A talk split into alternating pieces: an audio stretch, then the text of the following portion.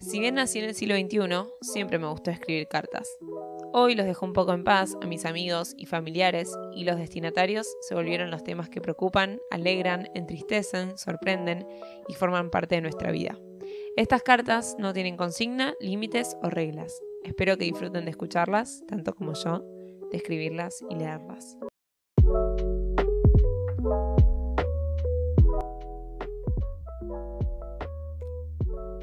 Hola, hola, ¿cómo va? Hoy me pintó grabar una carta, perdón, desaparecí como un mes, tengo muchas cosas, empecé a laburar, etcétera, pero hoy me pintó grabar una carta a las 4, son las 4 y 20, no joda, no me estoy fumando ese, son las 4 y 20 de la tarde, o sea, estoy grabando de día, muy raro para mí. Vamos a ver qué vibra me trae, que me está dando el solcito en la cara y todo.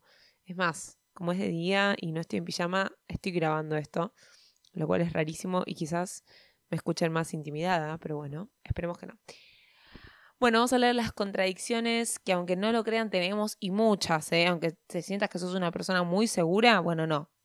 Convivimos con las contradicciones todo el tiempo, así que escuchate esta carta y decime después si tenés más contradicciones de las que pensabas. Queridas contradicciones, están más presentes de lo que imaginamos. El otro día estábamos llegando tarde con una amiga a un cumpleaños sorpresa pero teníamos que parar a cargar nafta.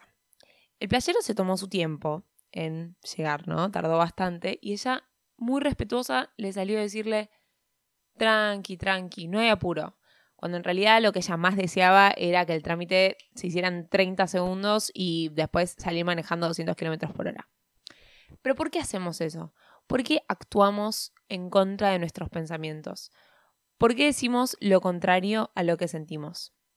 ¿Será un mecanismo para hacernos creer algo en lo que no creemos, pero que nos gustaría creer? Todos alguna vez en nuestra vida dijimos, ni yo me entiendo. Porque eso es lo que hacen con nosotros, las contradicciones, que nos sorprendamos y nos replanteemos nuestra propia conducta. Del amor al odio hay un solo paso, ¿no? Me acuerdo que en el colegio, cuando éramos chicos, cada vez que se veía que dos personas se peleaban mucho eh, jodíamos con él. Los que se odian se aman. Hoy esa frase suena un poco tóxica, pero algo de verdad tiene. Nos gustaba un chico o una chica y lo o la molestábamos para llamar su atención. Más ejemplos en donde desaparecen. Saber que algo va a terminar mal, pero igual querer intentarlo. Por más de que todas las personas te digan, va a terminar, va a terminar, vos querés probarlo. Estar acompañados pero sentirnos muy solos, no querer gastar plata y terminar comprando todo, hablar mucho sin decir nada, asumir y no preguntar, estar de vacaciones y estar viendo constantemente la hora, gran contradicción, no querer pensar en algo y pensarlo todavía más. Esta última me hace mierda porque la sufro bastante. Es como que me digo, tú, basta, deja este tema, no lo pienses más, soltalo pero al pedirme como que no lo piense, lo traigo más y me hago más la cabeza, lo tengo presente y no lo puedo dejar ir. Entonces, es una gran contradicción presente en mi vida y me imagino que no soy la única que le debe pasar. Creo que la contradicción más común de todas es el no pasa nada, más falso que bronceado de Donald Trump. Porque sí, por dentro pasa de todo, pero en muchos casos, porque no hay confianza, porque estamos en un lugar público o por lo que fuera, tenemos que sonreír y traer saliva.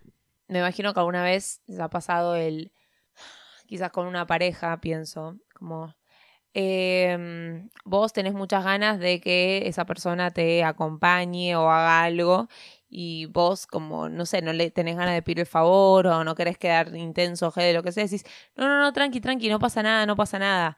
No, no, tranqui, anda, anda, anda, no, no vengas o no hace falta que... Cuando en realidad, por más de que no haga falta o tranqui, no pasa nada, mentira, es algo que sí querés, pero le estás demostrando que no a la, otra persona. Sí admito que a mí me pasa que, que puedo decir que sí está todo bien y, y mi cara como que no. este es un problema porque yo soy muy expresiva. Entonces, tengo como un problema que es que por más de que yo quiera mentir con las palabras, mi cara no me acompaña en la mentira. Así que muchas veces soy tan expresiva que por más que estoy diciendo algo, es como que no lo puedo disimular, como que mi cara, ah, la puta madre. Por eso quizás para mí es más fácil transmitir una contradicción por teléfono porque la persona no me está viendo la cara. Bueno, sigo. No podemos controlar en muchos casos nuestros sentimientos. Nos encantaría que no pase nada, nos encantaría no estar enojados, angustiados, apurados, pero no es tan fácil. Entonces, ¿qué hacemos? Le mentimos al exterior. Otra que ya es sinónimo de contradicción. Sin ofender, pero... Y ahí va la bomba que obvio que ofende, pero ojo, como antes se dijo sin ofender, se abrió el paraguas y se puede decir cualquier cosa insultante, porque total se avisó antes que es sin ofender. Como decía, las contradicciones se presentan en muchas ocasiones. Podemos estar en un lugar lleno de gente, en una fiesta, un evento, pero sentirnos muy solos por dentro. Podemos estar en silencio, pero pensando a gritos. La que voy a decir ahora puede sonar un poco superficial, pero me pasa muy seguido, y quienes me conocen saben que esto siempre me pasa. Y es que estoy llenísima en un restaurante, pero igual cuando el mozo viene y me dice, ¿querés ver la carta de postres? Esa es una oferta más tentadora con feriado puente para mí. No doy más, pero así y todo. Siempre hay lugar para postre en mi organismo. Y sabiendo que probablemente la panza me duela después, elijo disfrutar de algo más. Esto encuentra su paralelismo con hoy no voy a tomar y terminar borrachísimo a las 6 de la mañana bajoneando en McDonald's. No sé si se trata de poca voluntad, de negar un deseo, de querer revelarnos a nuestras propias reglas, pero tenemos cientos de ejemplos de contradicciones. Los indecisos son víctima de esto.